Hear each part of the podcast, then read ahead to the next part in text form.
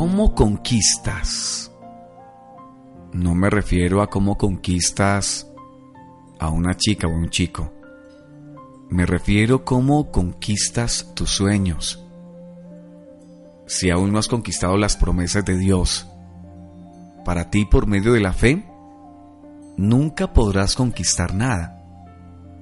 Cada intento de alcanzar nuevos horizontes en tu vida depende de la medida de confianza que tengas en Dios. Mira, el mundo dice lo contrario, que todo depende de ti, de tu confianza en ti mismo, de tu autoestima, de idealizar algo varias veces y proponerte alcanzarlo. Pero la cruda realidad nos indica que muchas veces nos hemos topado con el fracaso, aún deseando fervientemente el éxito.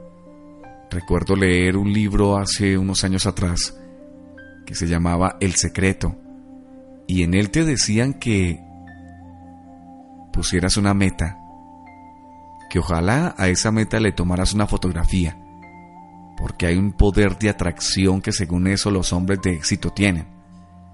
Pero yo no creo en eso. Creo que el éxito no proviene de nosotros. Aunque Dios nos dio claro autoridad, nos dio cosas grandes, pero realmente las bendiciones vienen de sus promesas. Creo que muchas veces las personas que piensan que la bendición viene de sus éxitos, de su positivismo, creo que esto ocurre porque depositamos nuestra fe en el lugar equivocado y por eso nos estrellamos. Vivimos dentro de los cálculos humanos, nos manejamos dentro del plano de lo humanamente posible y reducimos nuestras metas a ideales mezquinos, cuando Dios quiere hacer en nosotros cosas grandes. En el pueblo de Israel hubo un sector que se desanimó al ver la magnitud del monte que tenían para conquistar y al considerar la fortaleza del pueblo que lo habitaba. Pero este grupo desconoció la verdad proclamada tiempo después en la palabra de Dios, del Maestro, donde dice, porque mayor es el que está en vosotros que el que está en el mundo. Las palabras de Josué, su líder, para animarlos a que subieran al monte y lo conquistaran, merecen ser repasadas. Están en el libro de Josué 17:10.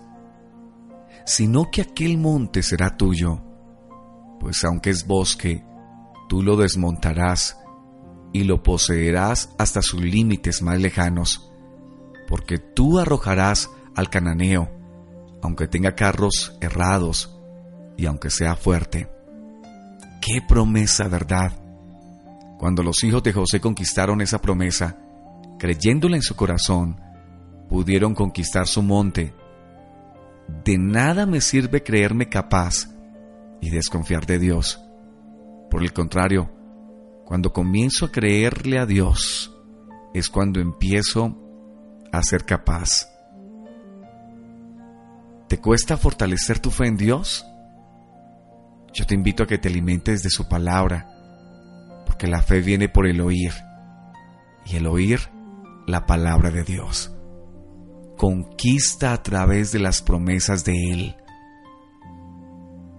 no es a través de tus fuerzas. Aunque claro, nosotros debemos poner también una parte. Debemos luchar. Pero Dios se encargará de abrir puertas. Porque es que Él es el gran yo soy.